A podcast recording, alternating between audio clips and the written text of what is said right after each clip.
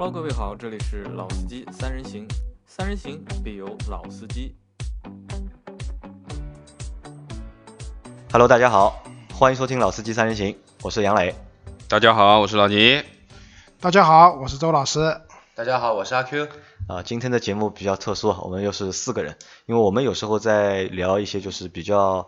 有聊头的话题，或者是人多的时候，我们就会四个人一起来和大家做这个节目。因为之前我们做过车模的时候是是四个人的，好像上两周也做过一次四个人的节目，四个人的对对吧？然后今天又是四个人。关键是话题有的聊。啊，话题有的聊，其实也不是有的聊吧，我们我们也想去尝试一些多一点的，就是做节目的方式，或者是做内容的方式。那这一集呢，我们会聊一聊一辆最近上市的一辆车，但这个车还没上市，发布会是已经开了，然后是上汽大通的 D 九零。然后这个话题我们本来是想在上周聊的，但是上周呢，大家都觉得好像准备还不够充分。那所以就是拖到了这个星期才和大家去聊这辆车，因为我想聊这个车的原因是什么呢？是因为我觉得这个车带给我们带来了很多新的东西，然后我也把这当初我把这个视频啊，就是他那个发布会视频，我发给大家看了嘛，我不知道你们都看过没有？老倪看了吧？我看过了。看了，感觉怎么样？呃，小米发布会吗？小米发布会，我觉得不如小米发布会，但是没学像，啊没没学好。因为其实呃类似这样的一个发布会啊，就是这次就是大通上市 D 九零上市的发布会做的还是蛮就是蛮互联网化啊、蛮互联网化的，就是在学一些就是因为小米啊、锤子啊，嗯他们都是学乔布斯嘛，学苹果的嘛，但现在呢就是可能汽车企汽车品牌的上市的发布会也开始学就是。手机的那些品牌嗯在做的那些发布会，但是做的还蛮惟妙惟肖的。呃，也不是，就是还蛮烂的，我觉得。可能节目他们那个主要还是主讲的人的分量不够。呃，主要分量不够，因为都是国企的一些就是老的领导，口口才可能就是口才上面就是稍微就是差了一点。好吧，那就是闲话少说啊，就是那我们开始我们的节目啊。那这辆车大家其实已经从网上啊，从视频上已经有了比较多的一个了解。那阿 Q，我们从你开始，就是你看到这辆车的时候，就是给你这辆车有哪些点，你认为是蛮有这辆车蛮吸引你，或者是你觉得这辆车这些点是这辆车的一个特点？蛮吸引我，呃，可能说我比较关注吧，因为硬派越野车也是一直在我的关注范围。虽然喜欢，但是呢，可能从考虑买它的角度上说呢，还是比较远。那么说说这个车啊，这个车的话，对我最直观的一个感觉就是，嗯，二十万、二十五万以内的一个车价，它可能说是有大梁，能坐七个人，而且能宽敞的坐七个人，跟那种奇骏奇骏坐七个人完全不是一个等级的。能坐七个成年人、成年男性的一台能跑西藏啊、跑拉萨的这么一台车，还是很有特点的。还有就是，嗯，这个车型的外观没有之前国产车的一些硬派越野车的模仿这么重的一个痕迹，还是外观比较接近于城市的 SUV，比较比比较有噱头，还有它的一些个性化的一些定制。那么这个是给我的一个就是初步的一个感觉。就是它的一个定位，或者是它这个产品就是蛮独特的，对吧？对，蛮独特的。因为这个价位你能选到七座的，能坐七个人舒服的 SUV，其实是没有的，啊其实是没有的。基本上对，其实没有。你像去年呃，今年还是去年？去年刚刚上市的 GS 八，GS 八呢也只能说勉强能坐坐了坐七个人，但是要谈到像 G 幺八一样坐七个人坐了舒服，好像还不至于不到这个程度。那么这个车刚好卡在这个这个这个节骨眼上，有这么大的一个优势在。就是这辆车的一个车身结构和这辆车的一个定位，你觉得是蛮吸引你的，或者可以成为这辆车的一个特点，很大的一个卖点。很大的一个卖点。对，因为这个价格区间可以很舒服的坐七个人的 SUV 还真的没有啊。像途昂的话，毕竟三十多万起。对，而且途昂不带梁。对，啊，那老倪你来说说看。我对于这个车的感觉，当然是从车展上面我们稍微匆匆的过了这么一眼，啊车展上这辆车还是蛮吸引眼球的，对吧？应该是看上去蛮威武的一个一个外形。那我觉得从发布会上面来看，包括现在的大通官网上面去看到一些车辆的相关的一些硬件的指标吧，我觉得都是呃，应该说是配置各方面都蛮好的，蛮吸引人的。那么主要的是说呢，因为老倪还是一个有一些越野之心的人，还是很想有一台能够陪着一起走一些远路，或者说呃一些坎坷的路的这样的，那我对他还是蛮也蛮有想法，也蛮有想法。那么应该说，就像前面两位在讲的，这个价位段，这个尺寸做的能够舒舒服服的完成六到七个成年人的这个这个乘坐啊，那么再加上它又没有太多的我们说的中国自主品牌很多抄袭的痕迹，是吧？也不是一个对中国牧马人啊，对对对车，对，那么我觉得可能从它现在的这个配置也好，包括它内部的这些内饰，可以看得出它走的这个硬派越野车的这个取向，还是尽量往舒适方面去靠的啊，而不是像牧马人这样的一台纯硬派越野车里面硬的你根本没有办法去长途去做的。那么呃，我觉得值得关注一下吧，这辆车。就值得关注，因为你是觉得它是一辆硬派的 SUV，但是呢又不是那么硬，对吧？从它的就是外观，对，从素质上讲，它是一台硬派硬派的 SUV，但是从它的乘坐和它的现在的这些配置啊，包括它的这个取向来看来看，应该是往舒适方面去靠的这样的一辆车。像普拉多这一种对有点像普拉多或者兰德 Cruiser 穿越型的这一种对对对 SUV，也讲究舒适，也讲究一定的一个就是说恶劣的一个路况的通过性，但是没有像吉姆尼亚、牧马人做了这么的极端对这么的极端。那周老师，好，我来说一下，就是说，因为我最近蛮关注那个硬派的硬派的那个 SUV，为什么就看了《战狼二》嘛，对吧？哦战狼里面那个 现在全国人民都中这个毒，对吧？都对硬派 SUV 所以，所以我觉得就是 D 九零上市的这个时间点还蛮巧妙的，发布的这个时间点蛮巧妙的，放热点。正好是大家可能会关注那个硬派的 SUV，但是好像北汽好像不太关关注这件事情，对，所以 BJ 四零也没有相应的一些动作。那在这个节骨眼上，有一款这样全新的一个就是硬派的我们 SUV 自己的那个国国那个自主品牌的这样的一个硬派的 SUV 上市，那我肯定是非常关注的，对吧？而且我也注意到说这辆车除了它的那个全时四驱以外，它是可以那个加那个选配那个分时四驱。分时，那对于真的就是说爱好越野啊这些人来讲，那肯定是分时四驱这方面确实要比可靠性全时更加的专业，更加的那个帮助你那种通过各种恶劣的路段。那这是一个。那第二个呢，就是说七座。那七座大家都讲了，那我也不多说了，因为我确实也对七座有需求。还有一个就是说这辆车刚才没有就是特别细讲到，就是关于一个个性化的定制的问题。嗯。因为像我买我现在这辆车的时候，当时的那个 C 两百的话，我后来其实去自己改装了一些项目。那我改的一些都是一些偏实用的，比如说无钥匙进入，比如说那个电动的那个反光镜的折叠。嗯，然后包括那个防眩目的后视镜，那这里我要吐槽一下，我已经花了三十多四十万买一辆奔驰的车，这些感觉该有的配置都没有的，全我自己改的，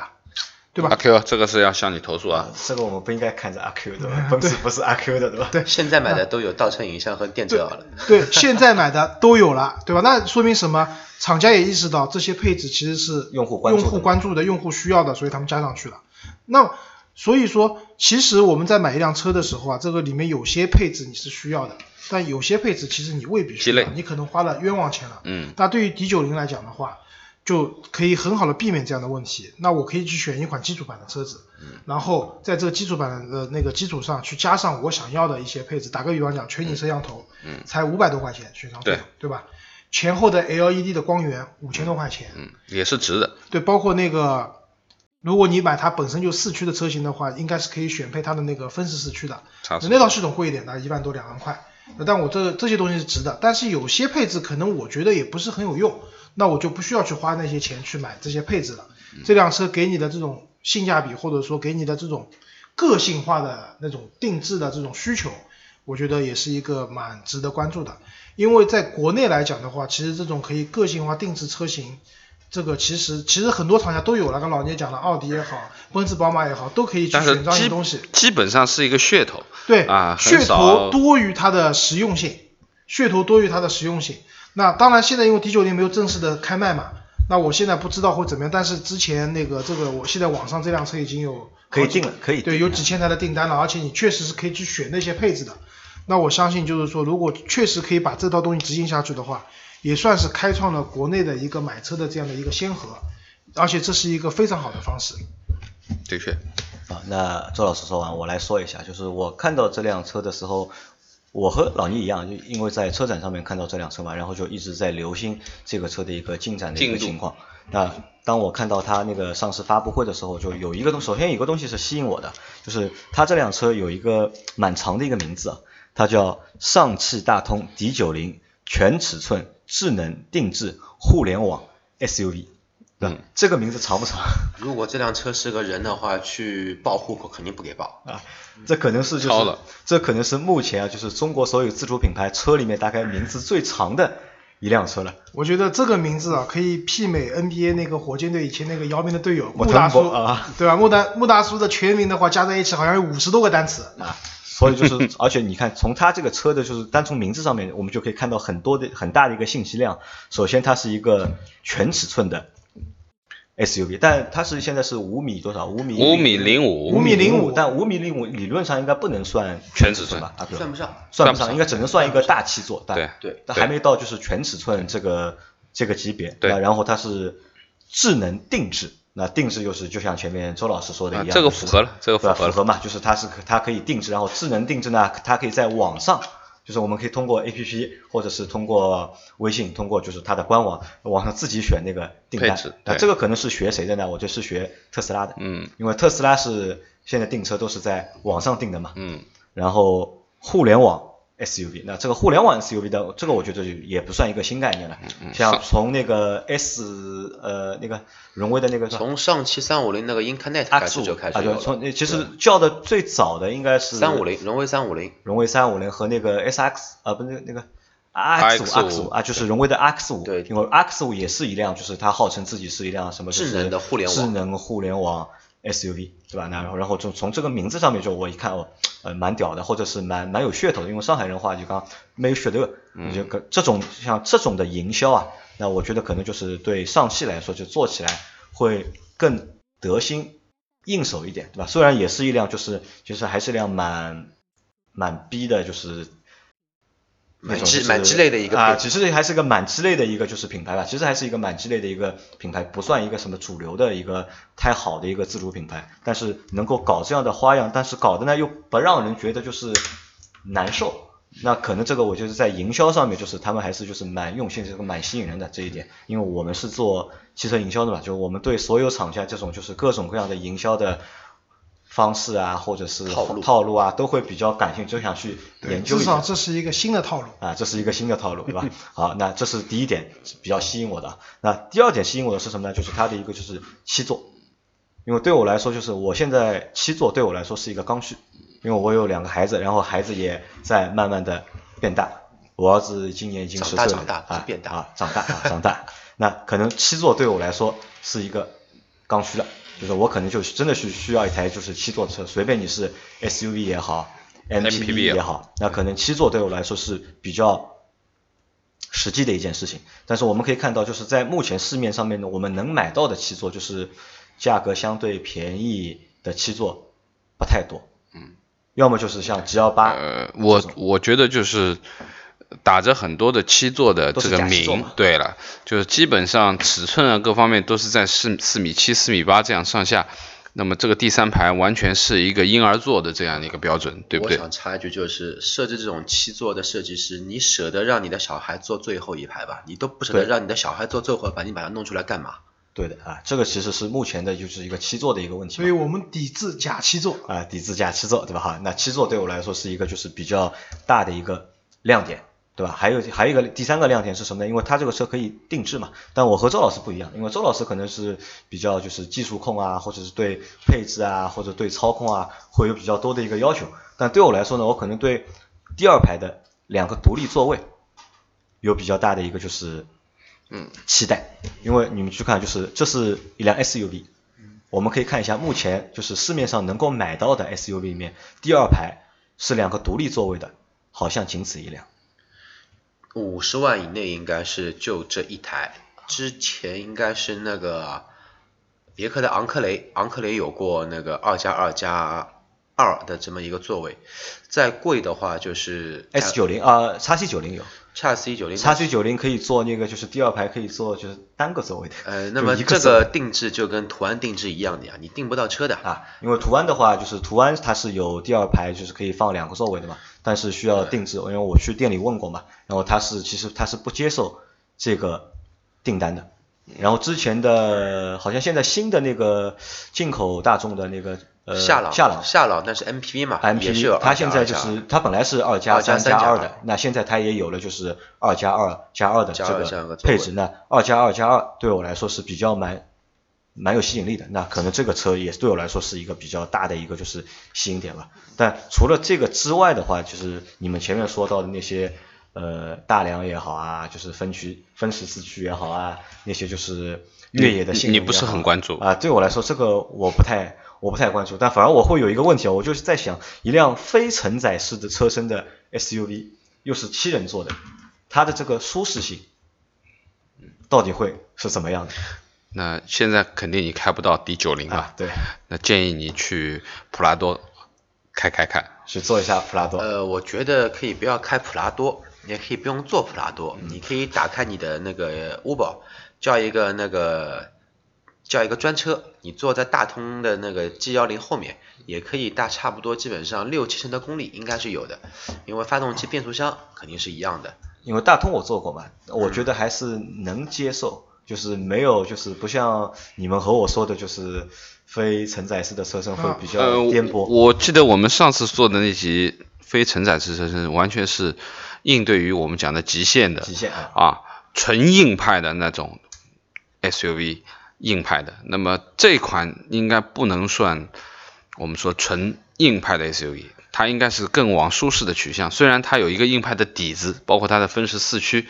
吧？它其实是有这个功底的，但是因为它的这个可能呃最终想要适应的人群，还是一些心里有一些小骚动。但是又想追求一些舒适感的这些人群啊，就是我嘛，对吧？想想对吧？买买个硬派的装个叉，对吧？然后呢，也不能太不舒服，对吧，包括车子的操控性啊，包括后排的乘坐的舒适度啊。就像如果你坐牧马人的话，你后排那个颠簸度其实是大部分人没办法接受的。嗯啊，那的确那前面我们四个人就是我们聊了一下我们对这个车的一个初步的一个印象。那阿 Q 我问你啊，如果我们前面我们谈了印象嘛，就我们前面谈了印象，那如果我们现在要去谈，我们会不会去购买这辆车？你会不会去购买这辆车？你说现在要购买，现在对吧？最近我也比较冷静，对嗯吧？思绪开始成长，就跟你说要开开开始发了，开始嗯发出来了。最近也没什么一个换车的计划或者想法，也没有什么车对我有很大的兴趣。你说换呐、真的说哪天脑子发热，跑过去看看好之后试了一下，感觉还可以的，有这个微乎其微的可能性会去买一台。但是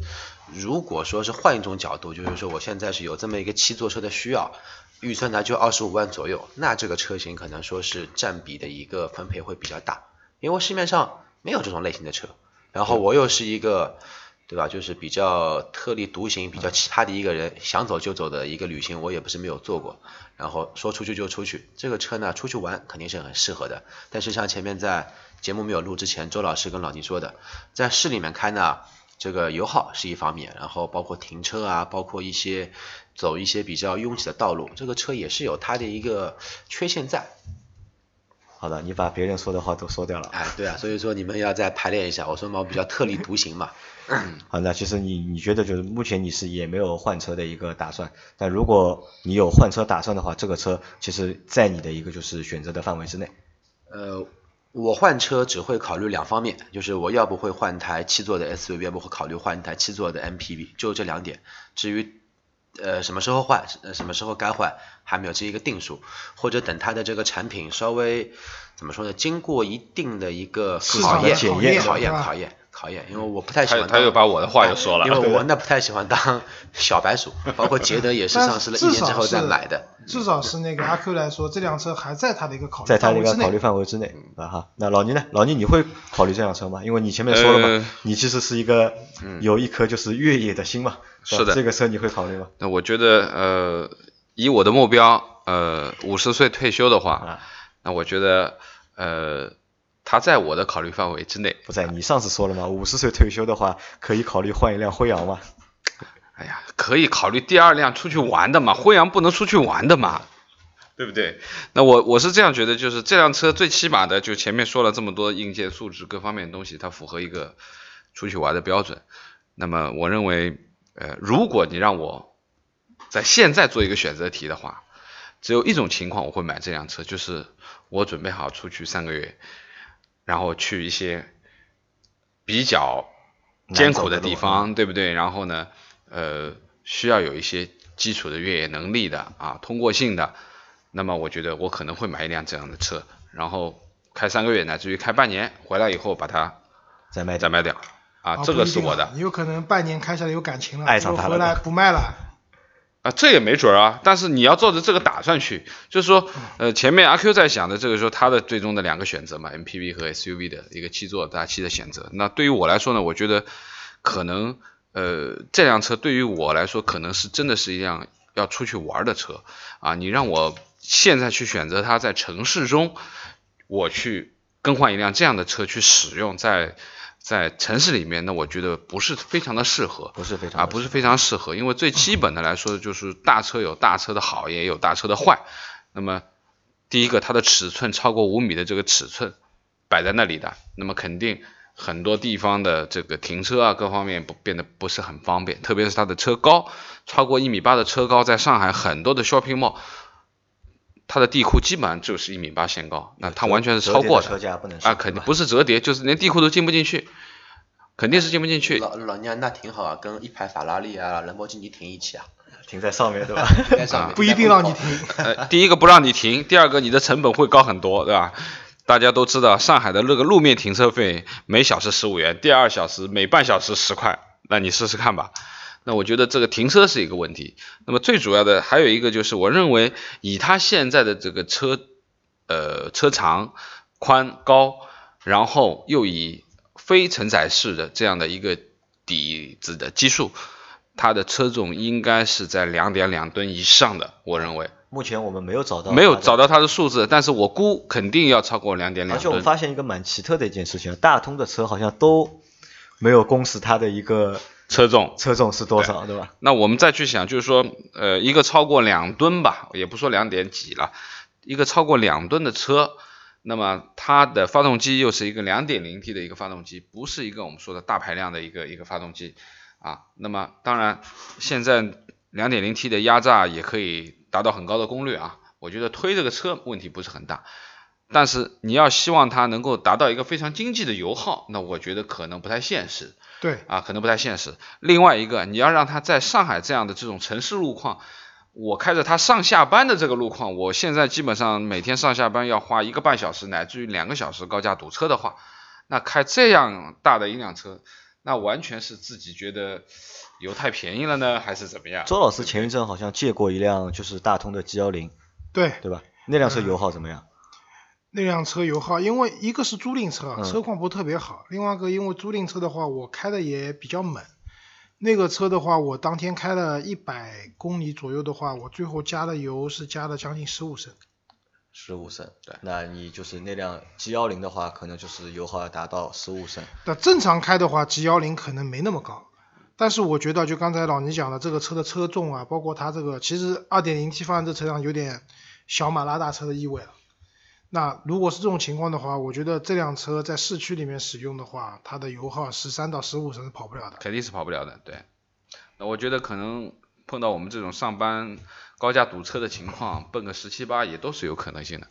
啊差不多啊，你问问看杨磊的那个 Q 五零和那个周老师的 C 两百在市区开，油耗也不会低于十一二升的呀。我没有，啊，没有，真没有。我九点二。啊那你你不上下班挤高峰的呀？你是、你是睡到中午再过来的，啊，对的，啊周老师也差不多。我那辆 C 两百的话，基本上如果市区里面纯那个就是每天上下班开的话，百公里油耗十升左右吧。十升左右。那好了，那说我吧，SUV 现在就我呀，啊你多少？你的 Q 三两点零 T 吗，啊，两点零 T，对不？对？而且我的车重肯定没有两吨啊，只有一点七，一点七，嗯，当然我也是四驱的，对不对？十二升啊，十二升啊。那那个车，我觉得 D 九零没个没有十五升，15升肯定没个十五升打底，我觉得十五升打底。老倪的用车条件啊，这个路况比较恶劣，对吧？就是他可呃，能我我不认为我的路况非常之恶劣。那么我觉得就是说，呃，有一段拥堵的部分，因为我家里住的比较远，其实我在高架上面也跑的蛮多的，有一段，但是进了内环那就完蛋了，你基本上就是肯定就是按照这个油耗去了嘛。啊，那周老师，你来谈一谈，如果你你会不会去选这辆啊车？，我我比较矛盾啊，啊你就是比较矛盾人有感性和理性两面嘛。从感性的角度来讲，对吧？我会选这个车的，对吧？硬派 SUV，对吧？然后那个选个分时四驱，甚至在后桥自己花钱再去加把锁，对吧？那这辆车基本上出去无敌了，对吧？但是呢，就是从理性的角度来讲呢，就是说这个去买这个车呢，还是需要一些勇气的，因为第一个需要勇气。对，为什么？第一个就是说我这个人就是对品牌还是有一些要求的。那我不能说大通这品牌不好，好到我不能接受，那不至于的，还是可可接受范围之内的。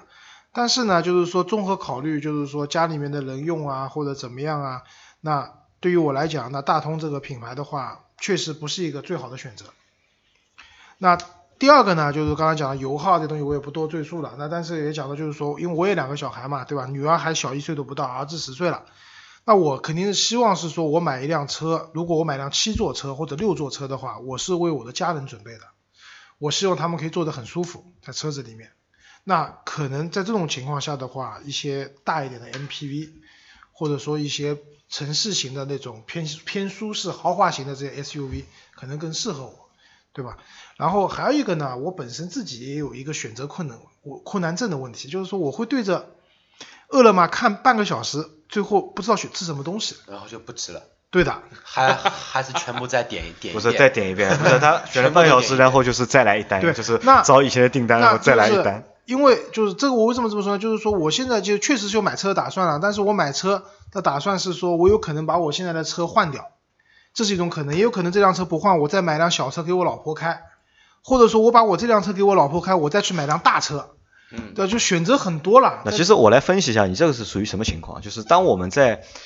不知道到底应该选哪辆车的时候，其实这个时候你其实没有需求的，其实你没有一个真实自己还没有一个买车的定位，其啊对的车会看得很杂。对，那在这种时候呢，就是说，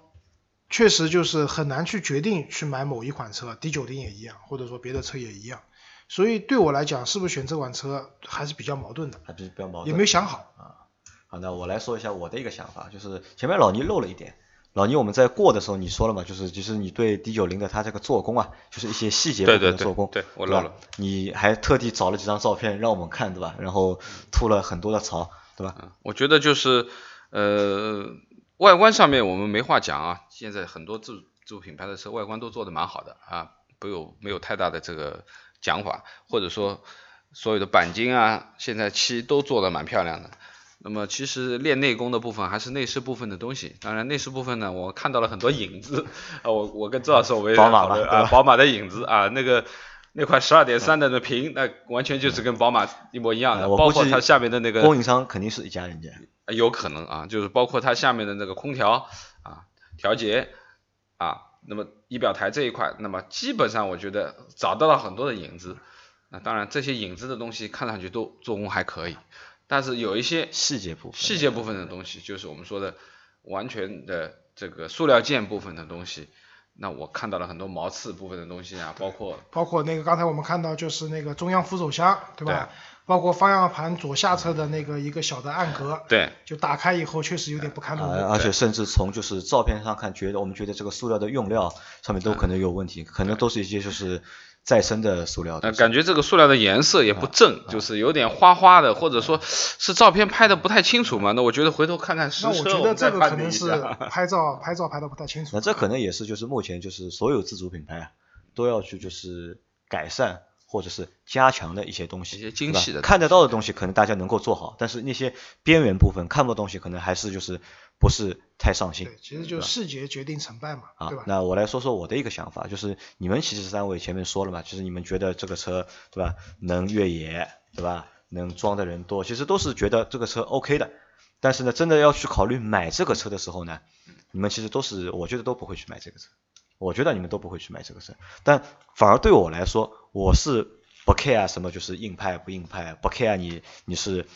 分时四驱还是实时四驱，但我觉得我会去考虑买这个车。因为它能够满足我一个就是七座的一个需求，那这是一个满足一个点。第二个点呢，因为我现在在换第二辆车嘛，我之前一直在说嘛，其实我第二辆车的一个预算其实就在二十万左右，因为我认为在我到我现在这个年纪，就是我这些年来开的车也蛮多的，那我觉得这个车我觉得可能也就值个十万到二十万之间。如果你让我真的再去买一辆三十万或者四十万的车的话，我觉得可能按照我目前情况，我就不太会了。我可能我我再买车的话，就因为理论上这辆车的车价不会超过二十万，那可能这个车的车价也在我的一个就是选择范围。就预算的一个范围之内。但只是遗憾的是什么？只是遗憾的是我那张上海牌照的额度的时间到十月二号就就过期了。就到期了。没关系，免费帮你再续一下，怎么续啊？你有办法续吗？有办法。有办法，那这个东只要你买大通 D 九零，免费帮你续，啊这个等我来出。啊，这个等等会儿我们私聊，好吧？我们私聊。那如果因为这个车现在从网上看到是应该到十一月份会第一批车会交付嘛，然后你们前面也说了嘛，这个车因为是定制的，而且我相信就是很多用户就第一批用户啊都是冲着这个定制去的，然后但是定制车有个最大的一个缺点就是什么？交期有问题的，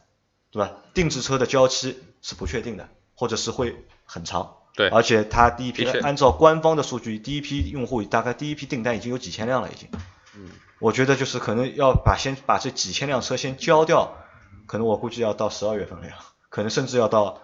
明年。所以说这个车如果现在再去定，要买这个车要拿到的话，三个月内拿到，我觉得是比较难的一件事情。而且这个车大家都知道，新车上市，所有厂家是对新车上市的这个产量啊，就对这个销量其实都是预估的嘛，可能就是它在生产上面都是会相对保守一点，不敢多生产。这个就和我们之前的就荣威的 X 五一样吧，就是开始的时候上市之后就是脱销嘛，就是一等等很久，那可能我会等不到这辆车，那可能我觉得这个也蛮也蛮遗憾的，对吧？如果阿 Q 你你能够帮我想出一个就是能够缓解我这个牌照的这个额度时间的话，那我可以考虑买一辆这个车，甚至我觉得我可以买一辆这个车，然后我们六个人，对吧？我们出去玩一次都可以。行啊，要不节目中先说一下，然后杨老板如果最后买这辆车的话，你这样吧，你把单子先给我，哪哪张单子给你啊？就是额度单先给，你额。度单先先给我，先给你保保持住你先在那个我们节目结束后，然后先他有网上付定金嘛，你先付个定金，单子先给我，我帮你来处理，你帮我来处理你就等车就行了。啊，好的，那我们等会儿盘一下，好吧？好，那这期节目我们就先做到这里了。然后，如果大家对 D 九零有和我们不一样的看法，或者是想和我们就是讨论一下的话，那可以就是关注我们的公众账号，也可以在我们的群里面和大家一起来讨论这件事情，好吧？好那这期节目就到这，大家拜拜。啊，拜拜。拜拜。拜拜。